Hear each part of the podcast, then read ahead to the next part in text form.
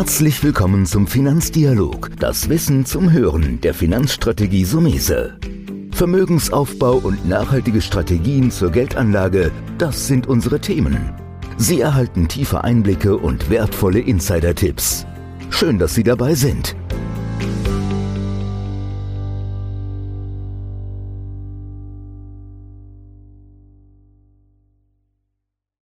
Die Inflation. Wie Sie sich schon jetzt schützen können, würde ich fast zitieren. Das ist nämlich der Titel eines Buches, Die Inflation von Stefan Risse, den wir heute zu Gast haben im Podcast. Herr Risse, erstmal herzlichen Dank, dass Sie heute mit dabei sind. Ja, vielen Dank, dass ich dabei sein darf.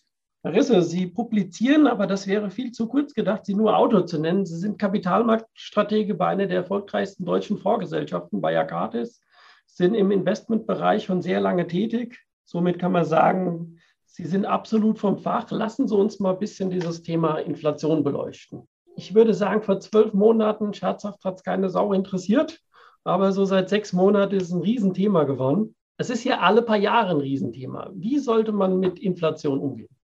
Man sollte sich vor allem schützen in Bezug auf seine Geldanlage. Und so schwer ist es eigentlich nicht. Man muss im Grunde in zwei Klassen unterteilen. Das eine ist das Thema Geldwerte. Ja, das ist alles das, was ich als festverzinsliche Anlagen kenne, also das Sparbuch, das Termingeld, das Festgeld, der Rentenfonds, also der Anleihefonds, die Anleihen selbst. Das ist das eine Thema. Und das andere Thema sind die Sachwerte. Und da fällt uns natürlich als Deutschen sofort die Immobilie ein, ja, das Betongold, das Gold selbst natürlich auch. Aber, und das wird oft vergessen, Aktien sind auch Sachwerte, sind keine Geldwerte, auch wenn sie wie Anleihen Wertpapiere sind, sind sie doch Sachwerte, weil eine solche Aktie verbrieft einem ja nun mal den Anteil an, einer, an einem Unternehmen und alles, was das Unternehmen besitzt. Das gehört mir ja mit als Aktionär und in der Regel steigt das natürlich in einer Inflation auch. Aktien waren zum Beispiel auch eben nicht schlecht äh, in der großen Hyperinflation der Weimarer Republik. Wer an Aktiengesellschaften beteiligt war, der hat da eigentlich nicht so schlecht abgeschnitten, ganz auf lange Sicht gesehen. Also kann man so ein bisschen rausnehmen, das Thema Inflation, sprich Geldentwertung, ist natürlich in aller Munde. Manchmal habe ich fast das Gefühl, es wird von der Presse ein bisschen gehypt, wenn es mal wieder Inflationstendenzen gibt. Wenn ich da tiefer reingehe mit Ihnen, was ist denn mit diesem Basiseffekt? Man hört ja immer wieder, naja, die Inflation ist deswegen höher, weil letztes Jahr die Basis zur Berechnung tiefer war. Wie sehen Sie das? Ja, ist natürlich was Wahres dran. Und wir haben in Deutschland noch diesen äh, Effekt mit der Mehrwertsteuer, wo ja, dann war es jetzt vor zwei Monaten, dann der begünstigte Satz ja ausgelaufen ist, beziehungsweise der vor einem Jahr um die Zeit in Kraft trat. Ähm, und der Effekt ist natürlich in der deutschen Inflationsrate drin, den muss man schon nochmal rausrechnen. Aber gucken wir doch mal, was uns die Zentralbanker so erzählt haben. In den USA Jerome Paul, also der Chef der FED, und in Deutschland war es vor allem Isabel Schnabel, die vor Monaten schon gesagt haben, es normalisiert sich alles wieder. Ja, die Basiseffekte werden da einmal eingearbeitet und dann war es das. Und jetzt rudern sie alle zurück und sagen, na, das mit den Lieferketten, das kann wohl doch länger dauern, dass die Chips äh, dann wieder reichlich vorhanden sind, die die Automobilindustrie hier braucht und generell Materialien. Ich glaube, das haben die alle weit unterschätzt, wie sensibel diese Lieferketten sind und wenn sie einmal zerrissen sind. Aber ich bin da dann trotzdem mehr oder minder bei denen. Es hält länger an, aber das ist nicht das, was die Inflation ganz langfristig treiben wird. Also dieses Lieferkettenproblem, das sind andere Effekte. Lieferketten schon, insofern, als dass wir ja die Lieferketten wieder renationalisieren wollen oder zumindest mal in unsere Region zurückholen wollen, weil uns die Pandemie auch vorgeführt hat, wie abhängig wir von China sind bei Medikamenten wie Antibiotika. Und wir haben es ausgelagert, damit es billiger wird. Wenn wir es jetzt sukzessive über die Jahre zurückholen und hier wieder herstellen lassen, dann wird es natürlich teurer werden, weil die Löhne hier höher sind und Produktionskosten im Allgemeinen. Jetzt gibt es eigentlich so eine gute und eine schlechte Inflation. Das hört man immer wieder. Was hat das da auf sich? Naja, also es gibt immer eine gute Inflation. Aus, also, oder es hängt von der Sicht der Leute ab, ob eine Inflation gut oder schlecht ist. Für den Staat ist es eigentlich hervorragend. Die Staaten sind alle verschuldet. Und die Inflation, das hat es in der Geschichte ja immer wieder gegeben, so sind die Amerikaner auch von ihren Schulden vom Zweiten Weltkrieg runtergekommen oder die, die Länder Südamerikas in den 70er Jahren von ihren hohen Schuldenbergen. Die Inflation entwertet das Geld. Und mit dem Geld entwerten sich eben auch die alten Schulden. Um es mal vielleicht plastischer zu erklären, in der Inflation wächst ja auch das Bruttoinlandsprodukt extrem stark. Das wächst natürlich nicht real stark unbedingt, aber es wächst nominal stark, weil wir das Bruttoinlandsprodukt ja immer in den Preisen von heute messen. Und die Verschuldung, ob die hoch oder niedrig ist, die messen wir immer in Prozent zum Bruttoinlandsprodukt.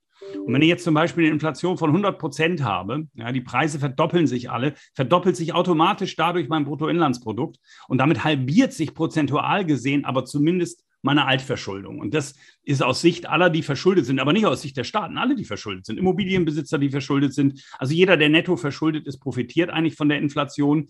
Und derjenige, der, und da reden wir dann eben über den ganz klassischen deutschen Sparer, so den Mittelstand, nicht die, ich sag mal, nicht die untere Einkommensschicht, die vielleicht gar nicht sparen kann, nicht die Superreichen ähm, oder sehr Vermögenden, die Family Offices haben, Vermögensverwaltung haben oder solche Leute wie Sie haben und gut beraten werden, sondern so der klassische, brave deutsche Michel, der sein Geld immer noch bei der Sparkasse hat und da die größten Teile auf dem Sparbuch oder in festverzinslichen Anlagen, der ist dann der Verlierer. Also Sie haben, jetzt haben wir es so ein bisschen schon gesehen, Profiteure, Verlierer. Sie haben es ja angedeutet, ich kann mich absichern mit den klassischen Dingen. Wäre Gold, Aktien, Immobilien. Das ist relativ bekannt. Ich würde mal eine Frage zu dem Thema, weil es auch aktuell, denke ich, oft genannt wird. Was ist mit dem Thema Kryptowährungen? Ja, Die ersten Aussagen kommen da auch hin. Naja, sollte man einen Teil seines Geldes auch in der Kryptowährung anlegen? Ja, ist eine gute Frage. Und Sie wissen ja, wir haben ja einen Fonds, wo wir ein bisschen exotische Sachen machen, da den Akates Statini Value Flex, wo Henrik Leber ja schon lange im Bitcoin engagiert ist, also schon viele Jahre. Und die Anleger haben natürlich wahnsinnig davon profitiert. Und wir sehen Kryptowährungen, aber dann wirklich eher die großen, und äh, den Bitcoin schon als sowas wie ein neues Gold. Ähm, Storage sagt man im Englischen, also Wertaufbewahrungsmittel, weil in seiner Menge begrenzt, maximal 21 Millionen Bitcoins wird es eben nach dem Algorithmus geben. Das ist schon möglich. Aber und das ist die Einschränkung, die ich in dem Buch auch mache. Wir sehen diese Volatilität, 10 Prozent Tagesschwankungen ist völlig normal beim Bitcoin. Das ist natürlich nur etwas für Leute, die wirklich viel Volatilität aushalten können. Das sagen wir allein schon zu diesem Fonds, den ich da gerade erwähnt habe, ähm, weil der natürlich an sich, auch wenn er dann nur zehn Prozent im Bitcoin hat, aber eben volatil ist. Das ist nichts für äh, Witwen und Waisen, wie man so schön sagt, die ruhig schlafen wollen. Da eignet sich Gold eben besser. Gold hat natürlich auch noch eine längere Tradition als Wertaufbewahrungsmittel, hat auch praktischen Nutzen. Insofern, als das Gold zumindest ja als Schmuck auch verwendbar ist. Ich habe mal gesagt, eine Blockchain können Sie sich nicht um den Hals hängen. Äh, das ist mit einer Goldkette was anderes. Insofern neige ich da einfach für, beim breiten Publikum zu sagen, vorsichtig, wenn ihr investieren und anlegen wollt, um euch vor Inflation zu schützen, ja, bitte dann nicht große Teile in Kryptowährungen. Niemand weiß sicher, dass sich das durchsetzt und die Schwankungen sind eben sehr, sehr hoch. Ja, ich sehe das auch nur für einen sehr professionellen Anleger, der es gewohnt ist, auch einiges mal auszuhalten. Da bin ich bei Ihnen. Jetzt haben wir natürlich die Thematik, wenn es sich beruhigen sollte, und irgendwann wird es sich beruhigen, gibt es ja manchmal das Pendel in die andere Richtung. Ich würde den Podcast heute auch nochmal nutzen, nicht nur über kurz Inflation zu reden oder länger über Inflation, sondern auch mal kurz über Deflation. Weil das ist ja so ein bisschen was so, ja, auch eine Szenarien ist, die im Wirtschaftskreislauf vorkommen können. Können Sie vielleicht nochmal den Hörer ausschmecken, was ist Deflation und warum ist es besser, eine Inflation zu haben? Ja, sehr, sehr gerne. Also Deflation ist das Gegenteil von Inflation. Deflation bedeutet, die Preise fallen. Und ähm, wir haben ja schon darüber gesprochen, wer Profiteur von der Inflation ist und wer bei der Inflation eher verliert. Dann reden wir jetzt mal drüber, wer bei der Deflation eigentlich verliert. Bei der Deflation verlieren alle, die verschuldet sind, denn es tritt ja das Gegenteil ein. Das Geld wird nicht weniger, sondern mehr wert. Das heißt, die Altschulden werten sich im Verhältnis zum dann aktuellen Einkommen sozusagen auf.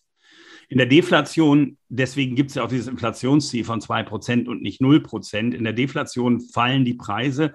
Das heißt, alle langfristigen Anschaffungen, die ich machen muss, also bei denen ich warten kann, mit Lebensmitteln ist ein bisschen schwierig, dann verhungere ich ja zwischendrin, um zu warten, bis billiger wird. Aber ich sag mal, Anschaffung eines neuen Autos, ähm, Investitionsgüter. Wenn ich weiß, das wird immer günstiger, dann warte ich mit der Anschaffung und damit tritt natürlich so eine Abwärtsspirale in Gang, die dann bei einer Deflation ganz schnell in eine schwere Rezession führt. Das ist das, was wir in den USA, aber auch in der Weimarer Republik dann gesehen haben nach Abwürgen der Hyperinflation, nämlich fallende Preise mit einer schweren Rezession, was man so als Depression bezeichnet. Und das trifft die Allerärmsten. Das trifft die, die ja nicht sparen können, weil sie ihr Lohneinkommen komplett brauchen, um zu leben. Diese Leute werden dann arbeitslos, die verlieren ihre Jobs. In den 30er Jahren sind in Amerika die Leute in den Wohnungen erfroren und verhungert. Das darf man nicht vergessen. Das würde heute wahrscheinlich nicht mehr passieren, weil Lebensmittel nicht mehr so einen großen Anteil am Einkommen einnehmen und wir andere Sozialsysteme heute haben. Aber es würde die ganz Armen, die unteren Schichten treffen. Und wenn die getroffen sind, dann ist der soziale Friede in Gefahr. Und wir haben ja trotz des unglaublichen Aufschwungs der letzten ja, 30 Jahre, mal unterbrochen durch eine Finanzkrise, mal unterbrochen durch einen Platz der Internetblase, aber es ging ja doch dann immer weiter nach oben. Trotzdem haben wir ja eine Gruppe an Globalisierungsverlierern produziert. Leute, die äh, ja immer mehr Jobs machen müssen, deren Realeinkommen nicht mehr gestiegen sind und das sind die, die wir aufs Kapitol stürmen sehen. Das sind die, die äh, relativ extreme Parteien auch in Europa wählen. Dieser Aufwind, der hat ja Gründe, denn es gab eben diejenigen, die hier in der Fertigung beschäftigt waren, deren Jobs gingen verloren, die wurden verlagert in Billiglohnregionen wie China oder Osteuropa.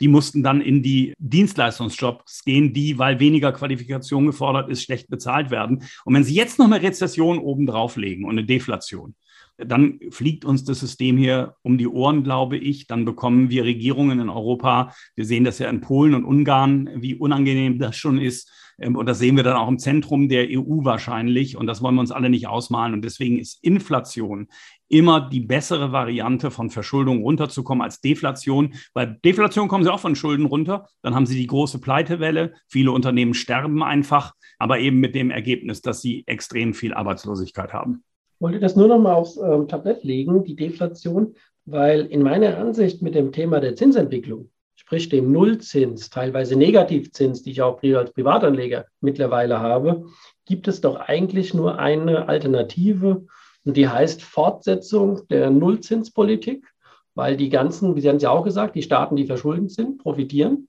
und die wollen natürlich auch nicht das abdriften. Ich sage jetzt mal eine Konstellation, die Sie eben genannt haben. Also kann man doch sagen, wir werden wahrscheinlich die nächsten fünf bis zehn Jahre, auch wenn es ein weiter Blick nach vorne ist, eher mit niedrigsten Zinsen arbeiten müssen. Genau so ist es.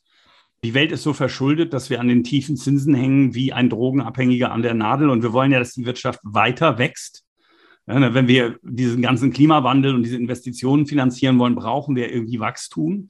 Und das können Sie auf keinen Fall erreichen, wenn Sie jetzt die Zinsen erhöhen, denn dann wird ja die Kreditvergabe extrem eingeschränkt. Dann haben Sie die nächste Rezession. Sie haben den Nagel auf den Kopf getroffen. Wir brauchen weiter eine Ausweitung der Geldmenge. Es wird wahrscheinlich passieren, vor allem über staatliche Defizite, weil im, im privaten Bereich, nicht, nicht überall auf der Welt, aber auch im Unternehmenssektor haben Sie, haben Sie teilweise extrem hohe Verschuldung. 15 Prozent der Unternehmen in den OECD-Ländern sind Zombie-Unternehmen. Sie haben das teilweise bei Staaten, auch teilweise immer noch bei Privathaushalten. Und die brauchen alle die tiefen Zinsen. Sonst, wie gesagt, rutschen wir sofort in die Rezession. Der Grad zwischen ja, Inflation und Deflation ist halt extrem schmal geworden. Und ich glaube halt einfach, so einfach lässt sich jetzt dann eben nicht mehr steuern bei zwei Prozent. Da haben wir ja, großes Glück gehabt die letzten Jahrzehnte. Jetzt wird es dann eher in Richtung höherer Inflation überschießen und die Notenbanken werden es tolerieren. Mhm. Ja, das ist doch auch nochmal eine gute Sicht auf die volkswirtschaftliche Seite. Vielleicht nochmal ein Schluss, ein kleines Fazit. Wie gesagt, wir werden jetzt gerne Ihr Buch nochmal in den Link setzen, weil da hat man eine super Zusammenfassung, würde ich allen Hörern empfehlen, die sagen, ich muss mich da mal ein bisschen tiefer reinarbeiten. Das ist sehr gut geschrieben, muss ich sagen, auch locker und verständlich geschrieben. Wie würden Sie jetzt nochmal das Fazit zusammenfassen zum Schluss des Podcasts? Nichts wird so heiß gegessen wie gekocht, würde mir jetzt spontan einfallen. Oder was würden Sie dem Privatanleger noch zurufen? Der Privatanleger muss bereit sein, gewisse Risiken einzugehen bei seiner Anlage. Ansonsten wird er mit Sicherheit Geld verlieren. Jedes Jahr eben immer die Inflation, möglicherweise plus Verwahrentgelt, Schrägstrich Minuszinsen. Das ist ein sicherer Verlust, der programmiert ist und der ist allemal schlechter als das Risiko, dass ich jetzt in Aktien einsteige beispielsweise und die Aktienmärkte dann mal um 10 Prozent korrigieren. Denn längerfristig werden die Aktienmärkte in der Inflation nach oben laufen, so wie sie eigentlich immer längerfristig nach oben gelaufen sind. Denn es gibt heute keinen risikolosen Zins mehr. Es gibt nur noch zinsloses Risiko. Der alte Satz, wer gut schlafen will, kauft Anleihen. Wer gut leben will, kauft Aktien, gilt nicht mehr. Ich kann auch mit Anleihen nicht mehr ruhig schlafen und dann bes bitte besser gut leben mit Aktien. Ja, das würde ich sagen. War doch ein gutes Fazit und Plädoyer für die Wirtschaft und damit die Beteiligung der Wirtschaft ist die Aktie. Larissa, vielen Dank, dass Sie heute mit dem Podcast waren. Und Sehr gerne. Ich freue mich auch wieder mal, vielleicht auch einen persönlichen Austausch mal in Frankfurt. Das fängt ja an, sich zu normalisieren. Ja, das ist ja toll. Also immer melden Sie sich, wenn Sie, wenn Sie vorbeikommen. Ich höre ja, Sie machen ja mit dem Kollegen Kevin Endler Podcast und auch noch eine Abendveranstaltung. Genau, wir werden ein Webinar mit ihm machen. Ich glaube, es wird ein sehr spannendes Thema werden. Ja, ja. ja. Also ich kann nur sagen, also wir gucken mittlerweile, die haben ein bisschen gebraucht, aber mittlerweile gucken wir aktiven Fondsmanager da jetzt so drauf und sehen, wie unglaublich gut innerhalb des Sektors die KI die Titel pickt. Und wenn das so bleibt wie in den letzten sieben, acht Monaten, dann müssen wir uns warm anziehen im aktiven Bereich dass wir da überhaupt noch mithalten können. Also das ist wirklich spannend, wo die jetzt angekommen sind mit, äh, mit, der, mit der Weiterentwicklung. Also da bin ich mir sicher, das wird allen viel Spaß machen. Der Endler bringt das auch echt gut und plastisch rüber. Jetzt haben Sie vielleicht schon eine gute Werbung gemacht für eine der kommenden Podcasts. Die werden wir mit Kevin Endler machen zum Thema künstliche Intelligenz. Also vielen Dank, dass Sie mit heute dabei waren und gute Zeit, Herr Dankeschön. Das war der Finanzdialog, das Wissen zum Hören der Finanzstrategie Sumese. Natürlich ist dieser Podcast keine Anlageempfehlung, denn jede Anlageentscheidung muss individuell getroffen werden. Idealerweise ist sie Teil einer ganzheitlichen Strategie, die exakt zu Ihnen passt. Dazu müssten wir uns persönlich kennenlernen. Besuchen Sie uns auf sumese.de